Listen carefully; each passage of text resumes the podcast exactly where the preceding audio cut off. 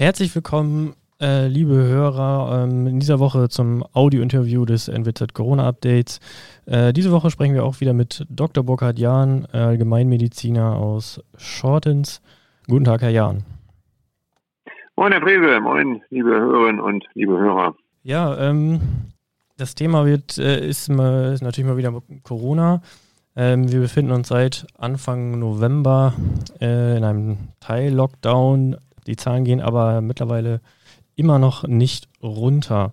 Äh, es wird über Verschärfung deshalb gesprochen. Ähm, ja, Herr Dr. Jahn, warum gehen die Zahlen nicht runter? Ähm, für viele scheinbar überraschend. Sind die Strategien falsch? Ähm, Gibt es andere Strategien?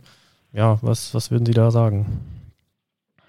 Es ist natürlich eine, eine ganz schwierige Frage, zumal ich mich ja auch nicht wissenschaftlich mit dem Thema beschäftige. Ich bin ja weder Virologe noch bin ich Epidemiologe. Ich bin im Hausarzt, ich bin ja Praktik Praktiker vor Ort. Mhm. Ähm, und es wäre sicherlich vermessen zu sagen, ich habe jetzt hier äh, die Lösung. Es gibt ja verschiedene Ansätze und sicherlich auch gut überlegte Ansätze. Äh, zunächst mal ist es ja vielleicht aber gar nicht so überraschend, dass die Infektionszahlen zum Herbst hin wieder hochgegangen sind. Das war eigentlich etwas, was im Frühjahr und auch im Sommer durchaus Konsens war, wenn ich das richtig überblicke, auch unter den Experten, dass eben wahrscheinlich zum Herbst hin die Zahlen wieder hochgehen, mhm. dass die Situation jetzt so geworden ist, wie sie geworden ist, also doch so dramatisch auch geworden ist, das ist vielleicht in diesem Ausmaß nicht erwartet worden. Nee, genau. ähm, ich gucke mir natürlich an, wie die Zahlen sich entwickeln und ich mache mir natürlich auch Gedanken zu den Strategien, die gefahren werden und bin eben in diesen Tagen über ein, wie ich finde, ein ganz spannendes Modell gestolpert, was offensichtlich die Stadt Tübingen ähm, praktiziert. Der dortige Bürgermeister Boris Palmer äh, hat natürlich mit den entsprechenden äh, politischen Institutionen in der Stadt ein äh, oder fährt ein etwas anderes Konzept ganz offensichtlich als viele andere Städte, nämlich ein Konzept, bei dem er sagt, wir schützen primär die vulnerablen, also die verletzlichen äh, Gruppen. Wir wissen ja in der Tat sehr genau, wer die Risikogruppen sind. Das sind, mhm. äh, sind die sehr alten Menschen. Übrigens noch stärker als bei normalen Winterinfekten oder bei einer Grippe sind hier besonders die alten Menschen betroffen. Bei einer Grippe, bei einer normalen Influenza haben wir im Übrigen oft auch Kinder, die betroffen sind. Das mhm. haben wir hier offensichtlich gar nicht. Also zumindest nicht im, im Sinne von krank werden. Genau. Ähm, äh, es ist wohl sogar so, dass die über 80-Jährigen ähm, ein rund 500 Mal größeres Risiko haben, an Corona zu sterben, als die unter 40-Jährigen. Also das ist schon sehr dramatisch. Und ja. was die Stadt Tübingen offensichtlich und wohl auch mit Erfolg macht, ist, dass sie die Alten in einer, also die älteren Menschen in einer besonderen Form schützt, indem sie ähm, äh, den äh, Betroffenen, den älteren Menschen die Möglichkeit einräumt, äh, eine Taxe statt eines Busses zu benutzen, also sehr, sehr konsequent und sehr systematisch werden diesen Menschen, den älteren Menschen Taxen zur Verfügung gestellt, sozusagen wie ein Bus und auch zum Preis eines Busses, einer Busfahrt. Mhm. Äh, dann wird den Menschen dort offensichtlich bestimmte Zeiten zum Einkauf eingeräumt. Und man ist offensichtlich in Tübingen auch sehr, sehr aktiv mit, ähm, mit Schnelltests, ähm, auch von Besuchern in Altenpflegeheimen. Also, ja. mhm. was die richtige Strategie ist, ist sicherlich ganz schwierig zu sagen und ich äh, bin nicht so, nicht so vermessen zu sagen, ich wüsste das nun. Mhm. Äh, es gibt sicherlich un unterschiedliche Strategien. Was, was mir halt immer einleuchtet, ist zu sagen, wir fokussieren uns besonders auf die vulnerablen, auf die verletzlichen Gruppen. Das sind eben die Alten. Und äh, ich, ich, ich würde mich freuen, Herrn, Herrn Palmer, den ich auch so als Typen durchaus schätze, öfter mal in einer Talkshow zu sehen, weil ich mir vorstellen könnte, dass der ähm, durchaus etwas zu sagen hat, wie man die Strategie, wir sind ja immer noch relativ erfolgreich in Deutschland, das darf man natürlich nicht verkennen, ja. aber wie man diese Strategie möglicherweise noch etwas mehr optimieren kann. Ja, wird ja gerade äh, noch angepasst, genau. Ja, zu, äh, zu, den Beispielen, die Sie gesagt haben, äh, habe ich auch gelesen, dass in Tübingen schon im Oktober ähm, FFP2-Masken an jeden Senior, also jeden Bürger, jede Bürgerin über 65 Jahre, glaube ich, verteilt wurde. FFP2-Masken. So, so habe ich es auch gelesen, genau, so habe ich es auch gelesen, jawohl, ja. Ja, mhm. ja FFP2-Masken sollen jetzt auch bundesweit an, an Senioren bzw. an Risikogruppe verteilt werden. Ähm, ja, vielleicht hat man sich da entweder von Palmer was abgeschaut oder ähm, ja, schlägt auf jeden Fall so ein bisschen mehr in die Richtung. Vielleicht guckt sich ja noch jemand irgendwie die Ideen ab, wenn die offensichtlich, äh, genau, also in Tübingen, so wie ich das jetzt auch gelesen habe, verhältnismäßig wenig ähm, Erkrankungen bei Senioren in Pflegeheimen sind dort äh, festzustellen, im Gegensatz zu auch unserer Region, wo jetzt auch ähm, wieder mehrere, in mehreren Pflege- und Altenheimen äh, es Ausbrüche gab. Das Spannende ist ja vielleicht, dass offensichtlich man in Tübingen sehr erfolgreich ist mit einer Strategie, die eben tatsächlich ähm, sehr klar auf genau, die gezielt, betroffenen ja. Gruppen eben äh, auf, gezielt auf die betroffenen Gruppen eben fokussiert. Ja. So, und das ist ja vielleicht das Spannende und das ist vielleicht ein Punkt, ähm, den den man, den sich die Bundespolitik sozusagen noch mit ähm, angucken könnte. Nur wir beide, Herr Frese, sollten realistisch sein. Ich glaube nicht, dass äh, unser Gespräch heute äh, die Bundespolitik beeinflusst. Und ich sage es auch gerne nochmal, ich maße mir auch nicht an, äh, da irgendetwas besser zu werden. Ich beobachte nur, wie Sie und eben auch äh, Ihre Hörerinnen und Hörer und Ihre Leserinnen und Leser natürlich die Entwicklung in Deutschland und äh, jeder macht sich da so seine Gedanken und am Ende wünschen wir uns alle äh, von der von der Bundeskanzlerin und äh, den Ministern und den ganzen Bundestagsabgeordneten bis hin äh, zu jedem einzelnen Bürger, dass mhm. wir am Ende diese Pandemie besiegen werden. Und das will ich übrigens auch sagen, wir werden sie besiegen. Wir werden sie mhm. besiegen. Das ist etwas, was ich äh, Ihren Hörern und Ihren Hörerinnen in jedem Fall mitgebe. Wir werden diese Pandemie besiegen. Punkt. Das äh, ist für mich, steht außerhalb jeder, ja. jeder Frage. Spannend wird dann übrigens für mich die Frage sein, welche Konsequenzen ziehen wir aus dem, was wir momentan erleben, ja. Um eben möglichst nicht in die nächste Pandemie reinzustolpern. Das äh, wird eine spannende Frage sein, von der ich mir wünsche, mhm. dass wir die in Deutschland diskutieren. Ja. Doch, das, äh, da gehe ich mit. Das, das wünsche ich das wünsche ich mir auch, das wünschen sich sicherlich viele.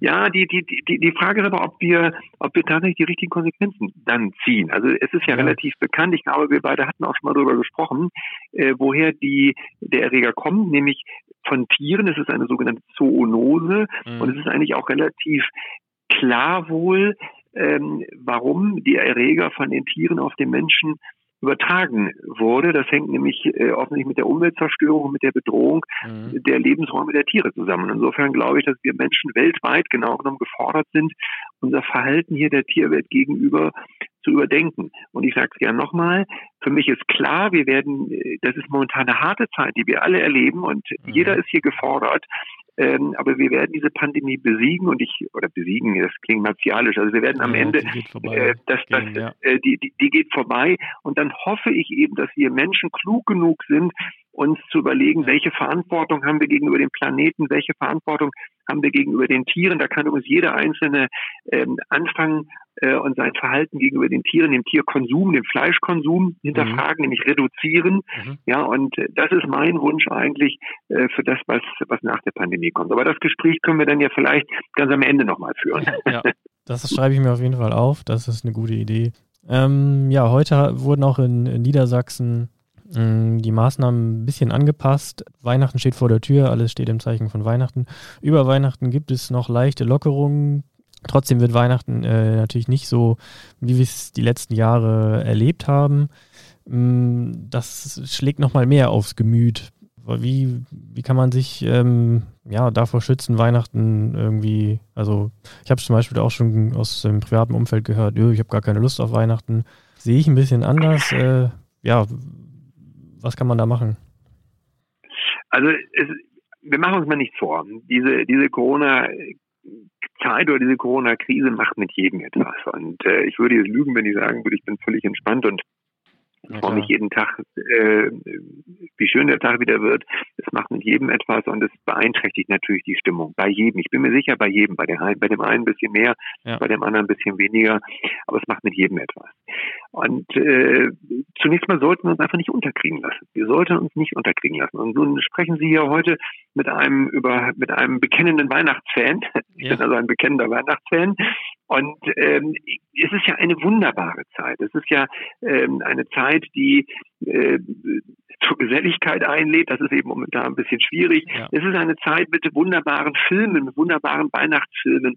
Es ist eine Zeit, ähm, bei der man äh, Glühwein, sich mit dem Glühwein hinsetzen kann und mit Spekulatius. Und äh, wenn man zu Hause einen Kamin hat, macht man den Kamin an äh, und so weiter. Das ist also eine, eine Zeit, die, finde ich, zumindest ganz, ganz viel Gemütlichkeit ausstrahlt.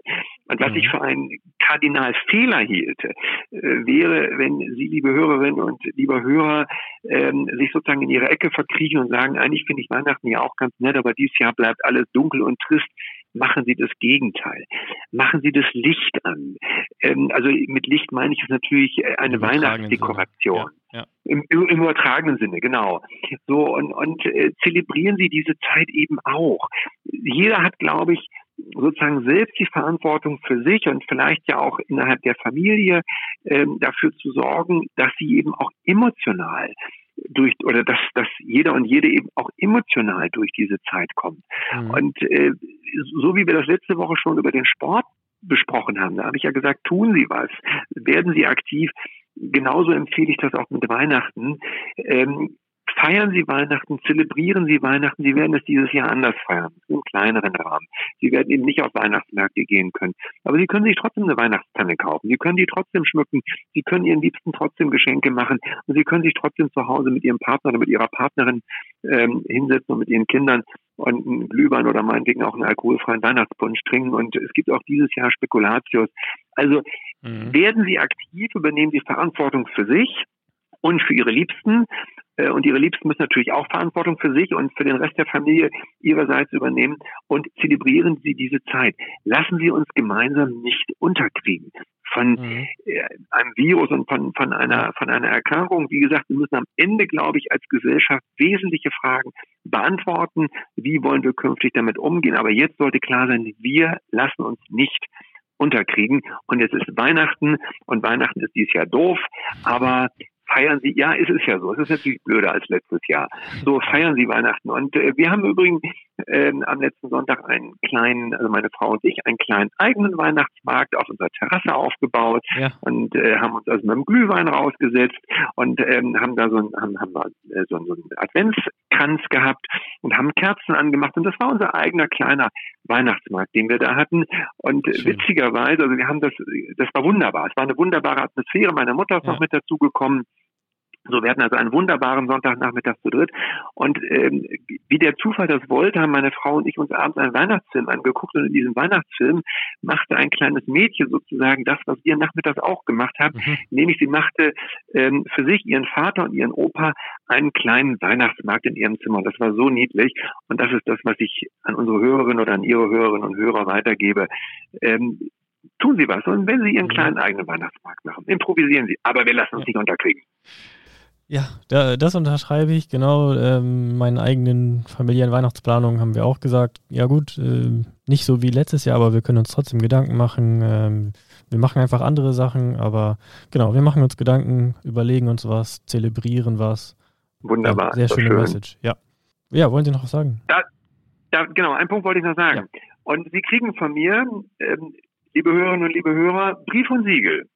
In zehn Jahren haben Sie möglicherweise das Weihnachten 2019 äh, vergessen, das Weihnachten 2018 vielleicht auch und auch das Weihnachten 2021 und 2022. Aber das Weihnachten 2020, an das werden Sie sich erinnern können. Das und stimmt, Sie legen ja. jetzt die Grundlage dafür, ob dieses Weihnachten eben dann in Ihrer Erinnerung auch positive Aspekte gehabt haben wird. Legen Sie die richtigen Grundlagen. Ja. Sehr gut. Das stimmt. Das denke ich auch, dass wir uns daran erinnern können, wie an das ganze Jahr. Ja, das äh, war das Audio-Interview dieser Woche äh, mit Dr. Burkhard Jahn. Vielen Dank nochmal und ähm, wir hören uns nächste Woche wieder. Ähm, bis dann. Alles Gute, auf Wiederhören. Tschüss, Herr Frese. NWZ